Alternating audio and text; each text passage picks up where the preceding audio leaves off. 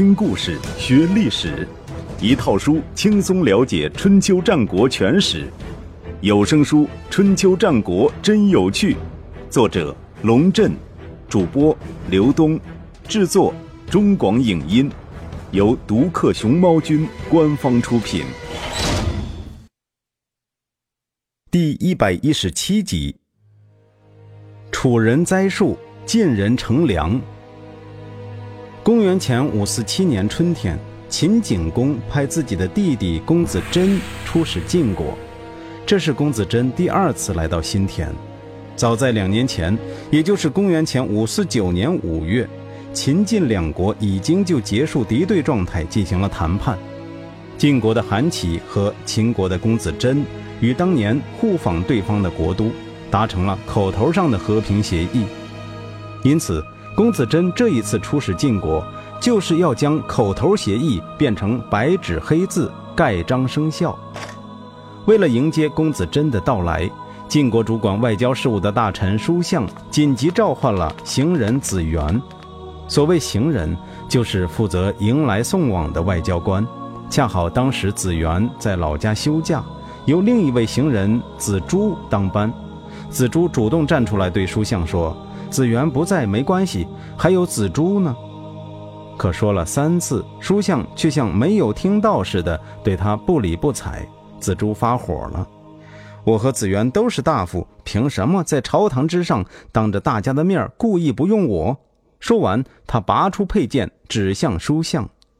书相说：“秦晋两国不和已经很多年了，今日之事幸而成功，晋国就可以得到安宁。”若不成功，则战端又起，不知道又要有多少将士战死在沙场之上。子元沟通两国的关系毫无私心杂念，而你却常常意气用事，违背国君的意愿。像你这种用邪恶来侍奉君主的人，我又岂会害怕？说完，也卷起袖子，拔出佩剑，准备迎战子朱。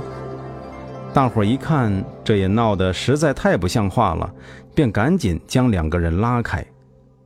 晋平公将这一幕看在眼里，感叹道：“晋国差不多接近大治了吧？我的臣子争执的都是国家大事。相同的事物有不同的解读。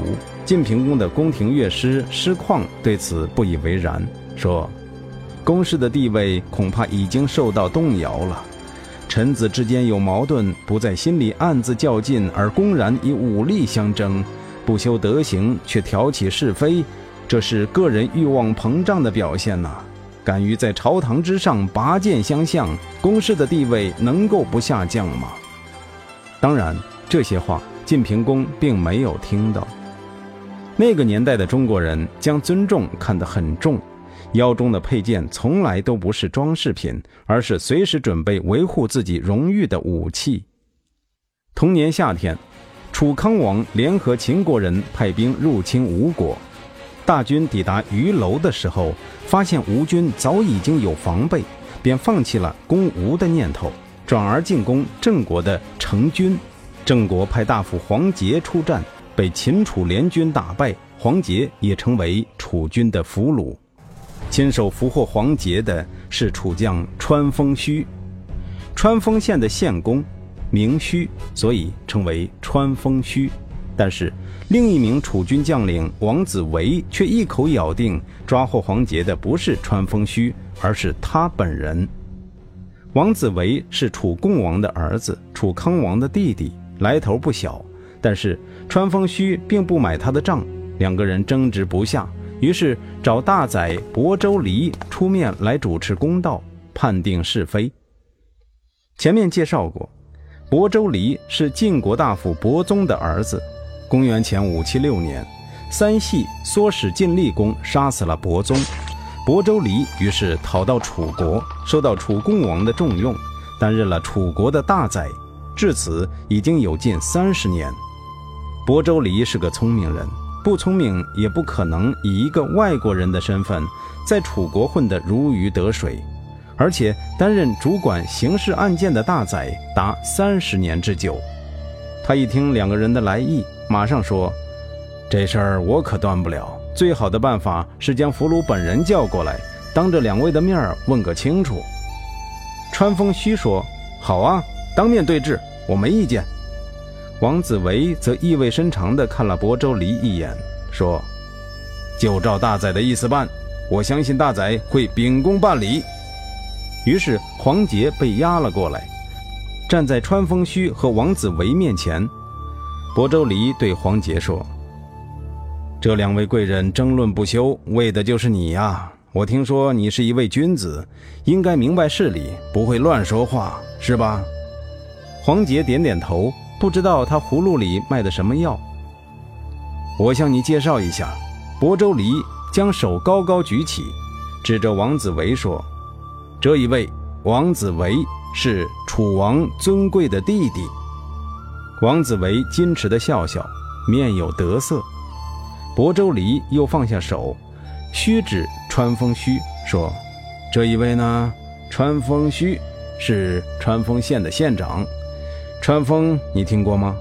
在我们楚国方城山外一个不怎么出名的小县，一般人不知道。顺带一提。”亳州离这两个动作，就是我们现在所说的上下其手的来历。川风虚当然气得脸色铁青，亳州离却当作没看见。不过他确实也没看见，因为他的目光一直落在王子维身上，瞧都没瞧川风虚一眼。现在，他将脸转向黄杰：“你如实说。”究竟是哪位贵人俘虏了你？黄杰也不傻，亳州离这样上下其手，他早就心知肚明了。难怪我被俘虏。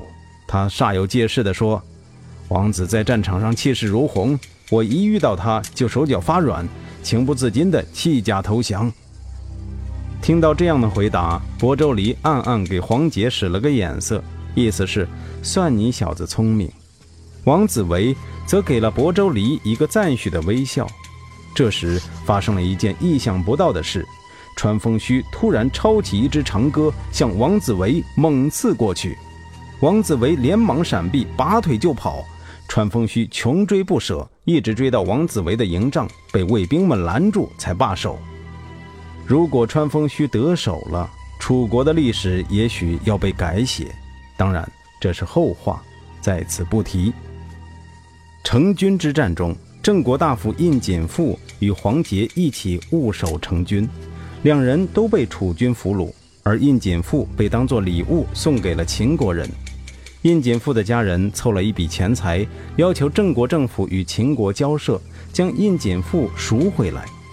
当时子大叔担任郑国的令政，负责撰写外交文书。他写好之后拿给子产审批，子产看了之后说。你这样写是赎不回印锦父的，哦。对于德高望重的子产，子大叔历来是持尊重态度的，但是他左看右看，实在找不出自己的文书有什么毛病。这件事儿从一开始就是个错误。子产说：“你想想看，秦国接受了楚国奉献的俘虏，却因为贪图郑国的财物而释放他，体统何在？秦国不会这样做的。”可是，应该这样写：在此拜谢君侯帮助郑国。如果没有君侯的恩惠，楚军恐怕还在郑国徘徊。子产说：“另外，千万不要送太重的彩礼，否则适得其反。”子大叔暗自想：完全不是那么回事儿嘛。他没有接受子产的建议，带着几大车金银财宝就动身了。来到秦国后。秦国人一看他写的国书，果然很不高兴，礼物也不收，也坚决不放印锦父回国。子大叔碰了钉子，才想起子产对他说的话，赶紧更改了国书，又将献给秦国人的财物改为普通的见面礼，再次送了过去。这时，神奇的事情发生了，秦国人很爽快地答应了国书上的要求，并将印简赋交给他带回了郑国。别说礼多人不怪，很多时候要办好一件事情，度才是最关键的因素。成军之战后，晋楚两国的关系发生了微妙的变化，由原来的一味对抗变成了互相试探和解。带来这种变化的是晋国的中军元帅赵武和楚国的令尹屈建。前面已经说过，这两个人私交甚深。一个宋国人项须观察到了这种微妙的变化，决心向自己的前辈华元学习，率先挥动铁锹，填平晋楚两国之间的鸿沟。《左传》记载此事时，认为项须是欲迷诸侯之兵以为名，意思是说他贪图名誉，这是典型的动机论。晋楚争霸是一个漫长的过程。中原诸国卷入两个大国的争端，深受其害近百年，没有一个国家不想平息战乱，过几天安稳日子。项须作为宋国的大臣，与赵武、屈建的交情都不错，他愿意从中穿针引线，促成天下的和平，不应受到指责。在项须的倡导下，一批不同国籍的有识之士游走于各国之间，为和平呼吁呐喊。公元前五四七年夏天，蔡国的公孙归生出使晋国回来，又马不停蹄地访问楚国。途经郑国的时候，碰巧遇到了楚国的伍举。公孙归生是蔡国大师公子朝的儿子，伍举是伍参的儿子。公子朝与楚国关系不错，伍举与公孙归生自幼交往，情同手足。伍举娶了深县县公王子谋的女儿为妻，王子谋犯罪出逃，有人揭发说伍举也从中出了力，并亲自护送王子谋出国。为了这件事儿，伍举被迫出走，取到郑国，正准备投奔晋国，没想到遇上了老朋友。所谓久旱逢甘雨，他乡遇故知，两个人也不拘小节，扯了一些青草铺在地上，当做席子就喝开了。临别的时候，公孙归生送给武举一双白璧，说：“你要多多保重，咱们祖先的在天之灵会保佑你的。以你的才能，完全可以侍奉晋侯，成为天下的盟主。”伍举长叹道：“那不是我的心愿呐，我只求叶落归根。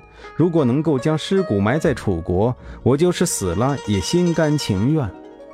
那你就更要保重了。”公孙归生说。你走吧，我一定会让你回到楚国。公孙归生来到郢都，见到了令尹屈建。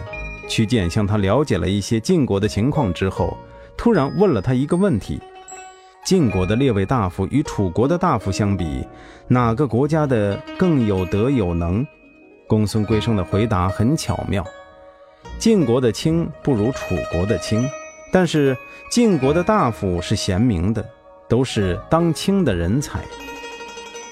说晋国的卿不如楚国的卿，这是先给屈建戴了一顶高帽子，因为屈建位居令尹，相当于楚国的重卿之首。而从屈建的实际表现来看，公孙归生这顶高帽子倒也送得贴切，有史为证。公元前五四八年，居住在今天安徽省境内的少数民族舒鸠部落。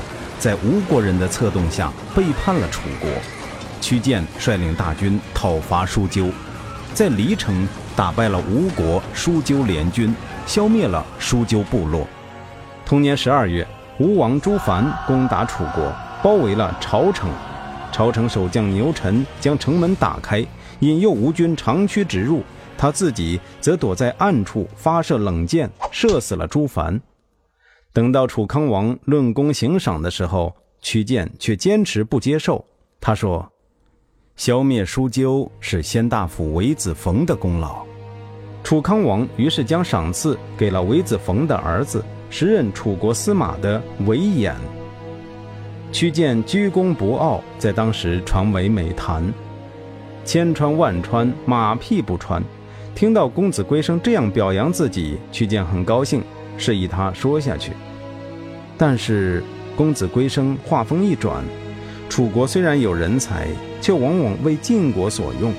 这就好比启木、子木和皮革都是楚国的特产，可晋国人得到它们之后，却能够用到实处。哦，屈建感觉到公孙归生话里有话，就反问道：“难道晋国就没有同宗和亲戚可用吗？公孙归生说：“当然有，但是他们仍然喜爱使用楚国的人才。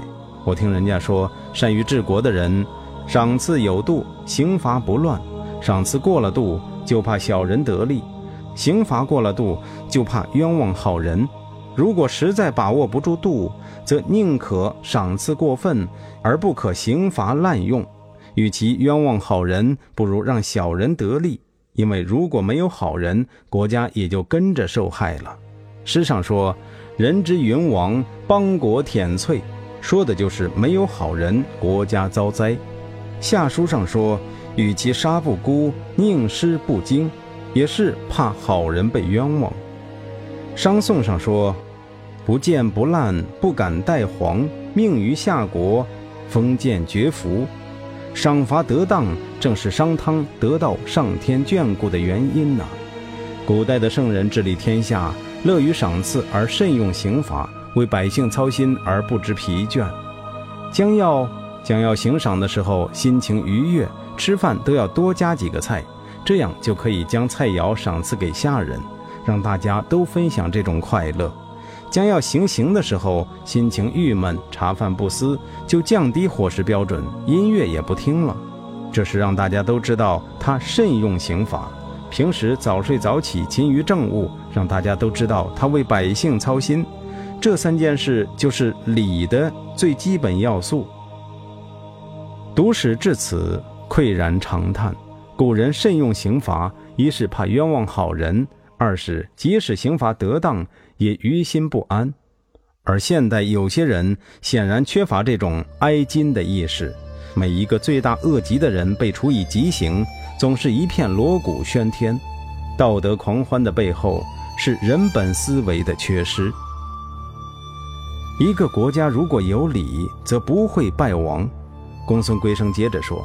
现在楚国滥用刑罚的现象很严重，楚国的大夫逃亡到别的国家，还为这些国家出谋划策来对付楚国，这就是滥用刑罚的恶果。公孙归生举了一系列的例子来说明问题。其一，楚庄王年幼的时候，公子燮和窦克叛乱，西宫逃亡到晋国，晋国人让他坐在晋侯的车后，作为主要的谋士。公元前五八五年的绕角之战。晋国人本来是不想打的，但西宫说，楚军轻佻，容易受到惊吓。如果同时击打多面大鼓，在夜里发动进攻，楚军必然败退。晋国人听从了西宫的建议，之后楚军果然被击溃。晋国趁势又进攻了蔡国，袭击了沈国，征服了郑国，所以楚国失去霸主的地位，西宫起到了至关重要的作用。其二。楚国大夫雍子遭人陷害，逃亡到晋国。晋国人封给他土地，让他担任谋士。公元前五七三年，晋楚两军在米角之谷相遇。雍子对晋军发布命令说：“年老的和年幼的都回去，孤儿和有病的都回去，兄弟俩都在部队的回去一个。精选步兵，喂饱马匹，让士兵吃饱，摆开阵势，烧掉帐篷，明日决战。”楚军吓得不敢与之争锋，连夜遁逃。晋国为宋国收复了彭城，而楚国则失去了东夷部落，这都是雍子干的好事儿。其三，申公乌臣为了争夺夏姬而逃亡到晋国，晋国人采用了他的计谋，与吴国通好，教会吴国人驾车、射箭和长途奔袭。乌臣的儿子胡庸还担任了吴国的行人。被开启了新制的吴国攻打朝地，占领稼地，拿下吉地，进入周来。吴国疲于奔命，到今天仍然不得安生，这都是拜乌臣所赐。其四，楚庄王年间，窦月交叛乱失败，窦月交的儿子奔黄逃亡到晋国，晋国人赐给他苗地，所以又称他为苗奔黄。鄢陵之战中，楚军一早就迫近晋军大营。苗奔黄说：“楚军的精锐在于中军的王族士兵，如果田井平造，摆开阵势抵挡他们，集中兵力对付王族，一定能够将他们打得大败。”晋国人听从了他的话，楚军果然大败，楚共王被射伤，军队一蹶不振，公子策也因此而自杀。郑国背叛，吴国兴起，楚国失去诸侯，这些都是楚国人干的。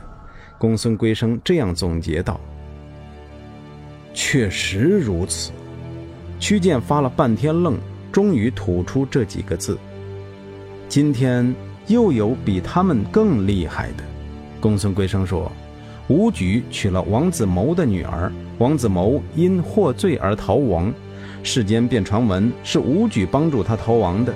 吴举因为害怕而逃到郑国，整日伸长了脖子望着南方，说也许可以赦免我。但是楚国没有人将他放在心上。”所以他又逃到晋国去了。我听说晋国人很重视他，打算封给他土地，与叔相同列。您想想看，如果武举这样的人才也替晋国出谋划策来危害楚国，岂不是大大的祸患？屈建如梦初醒，马上向楚康王汇报，增加了武举的俸禄，并让武举的儿子武明到晋国去迎接武举回国。值得一提的是，武举还有个儿子叫武奢，武奢有个很有名的儿子叫武元，也就是伍子胥。就在晋楚两国积极对话、准备谋求和平的时候，公元前五四七年七月，许灵公来到郢都朝觐楚康王，请求楚国攻打郑国。自一百多年前郑庄公崛起以来。郑许两国极为世仇。郑国虽然一直被晋楚两国欺负，但对付许国还是绰绰有余。公元前五七六年，不堪郑国侵扰的许灵公干脆向楚国请求，将许国的臣民迁到楚国的邺城，而许国的旧地则一股脑送给了郑国。许灵公在这个时候想挑起战端，显然不合时宜。理所当然遭到了楚康王的拒绝，可没想到许灵公在这件事上态度很强硬。他公开宣称：“如果楚国不发兵，我就不回去了。”然后天天跑到王宫中静坐，只要楚康王一出现，他就一言不发地跟在身后。这是什么搞法？他就不怕楚康王一发怒把他的脑袋给拧下来吗？后来发生的事情，也许可以解释许灵公为何如此嚣张。一个月后，这位卑微的君主因病客死郢都。据楚国的御医推测，他是早就知道自己已经患了不治之症，根本没打算活着回去。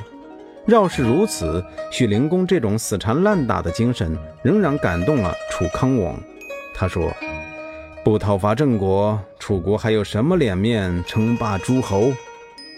同年十月，楚康王亲率大军北上。公孙舍之得到情报后，召集文武百官开会商议对策。在大会上，许多人的意见是一面发兵抵抗，一面向晋国告急。只有子产一言不发。等到大伙都说完了，他才慢悠悠地说。晋国和楚国正在进行谈判，诸侯将要和平相处。楚国现在来攻打我们，实在是有点冒昧，不合常理。依我之见，不如就让他痛快一次，得意而归，这样就容易够和了。那些急于出战的人不过是小人，小人的本性是，只要有空子可钻，就表现出血气之勇，喜欢在祸乱中追求虚名来满足他的本性。出战不符合国家的利益，我们怎么能够为了小人的一时之快而不顾国家的安危呢？会议争论了一番，最终还是采纳了子产的意见，闭门不出。十二月初，楚军进入郑国的南里，拆毁了南里的城墙，又从乐氏渡口渡过济水，攻打了新郑的师之梁，这是一个城门名。由于郑国人将内城的城门放了下来，楚国人攻而不下，最后俘虏了九名来不及逃跑的郑国人，就回国了。楚康王将那九个倒霉蛋押到许灵公的陵前陈列了一番，算是祭奠了许灵公，然后就将许灵公安葬了。